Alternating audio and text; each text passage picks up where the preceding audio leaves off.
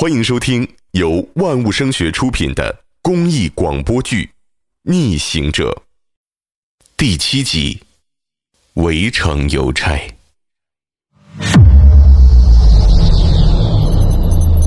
二零二零年二月一号，武汉封城第十天。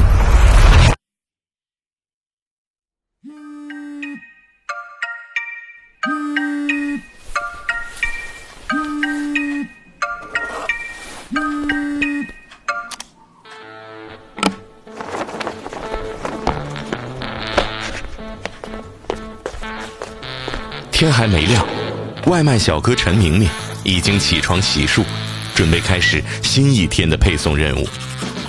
小陈跟很多九零后一样，从小读着武侠，看着漫画长大。进了大城市，他更是爱上了超级英雄电影。这个看起来干瘦黝黑的小伙子，心中充满了奇幻的想象与热血。别人口中的送外卖的，是他一直引以为豪的称呼。在他的世界里，甚至还肩负着拯救地球的任务。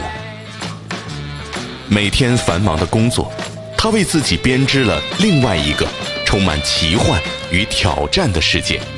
他有一套最强外卖系统。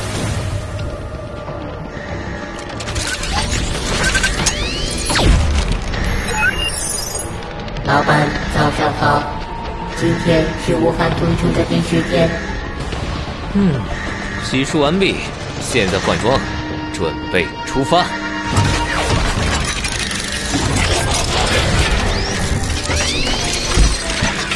制服、头盔、口罩、护膝、护目镜，这一身的装备像一块块机甲，武装在小陈全身。他对着镜子。露出得意满满的笑容。Jarvis，查看今天的任务。今天共有十二个短单，八个长单，正在为你安排简便任务路线。Jarvis，特殊时期，先优先安排紧急任务。报告紧急任务：事发地老马圣县，目的地世纪城邦。现在正在接听客服留言。小哥你好，我人在上海回不来，武汉家里只有两个老人，他们行动不方便，已经吃了好几天的剩菜，请尽早把生鲜和蔬菜送给我爸妈。收到。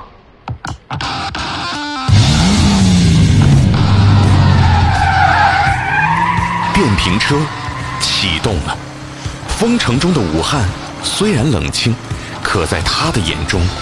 却硝烟弥漫。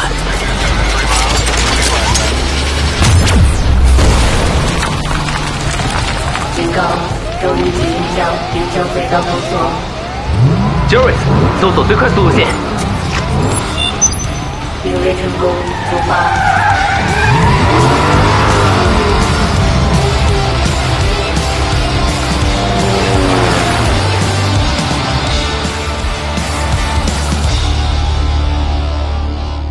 只用了半个小时，小陈已经把满满的生鲜蔬菜送达了目的地。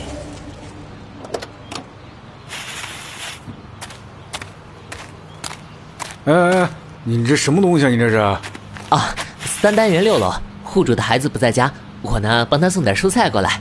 哎，你放这儿吧，我会让他们来拿的。大爷，两个老人岁数大了，行动不便。女儿说了，让我务必送到手上。哎呀，这个我也没办法呀！啊，小区管得严，外人不让进啊。目标：门卫大爷，威胁指数百分之三十九，威胁核心估值，弱点怕麻烦。分析完毕。嗯，那大爷，要不这样吧，我给他们打个电话，您给二老送上去。您看。哎呀，行吧，行吧，行吧，那登记啊，测体温，快去快回啊！得嘞。恭喜老板，任务已完成，下一经济任务开启，正在接听客户留言。小哥你好，今天是男朋友的生日，我点了黄焖鸡和鲜花，麻烦小哥送到的时候帮我说句生日快乐，拜托拜托。异地恋又封城，男朋友一个人吃了好久的泡面了。收到，准备出发。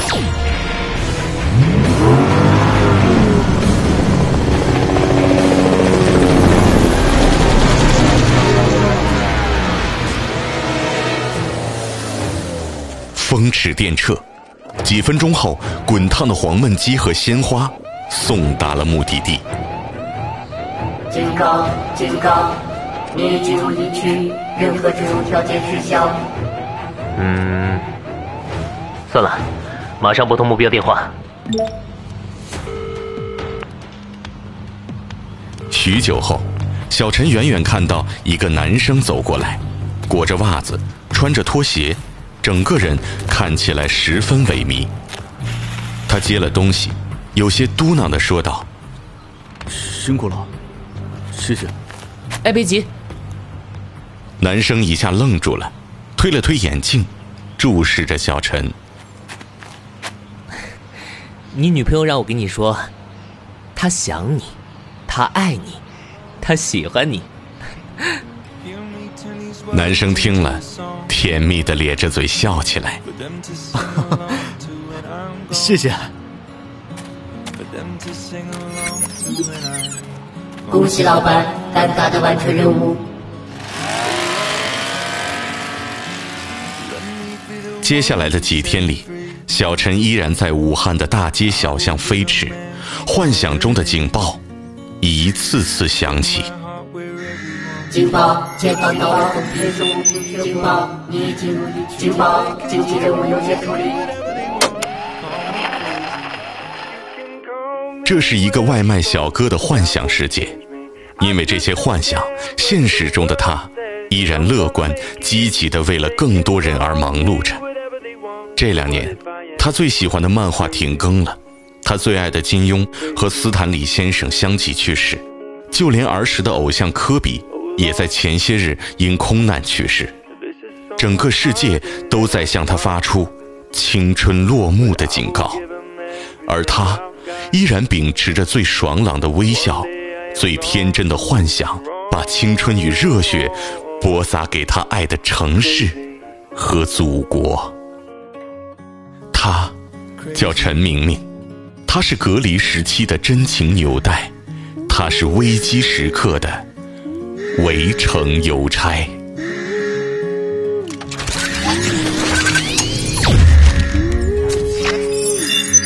警报！警报！紧急任务优先处理。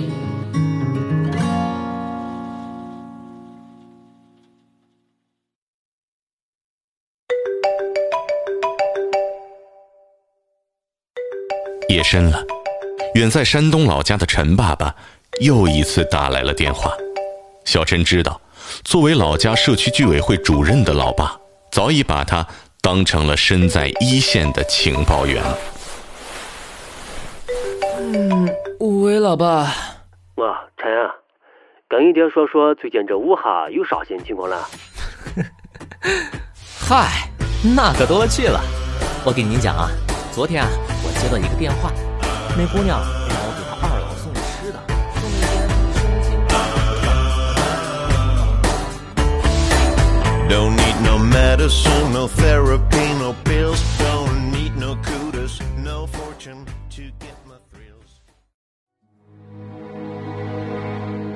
本故事取材于真实事件，由万物声学出品，感谢您的收听。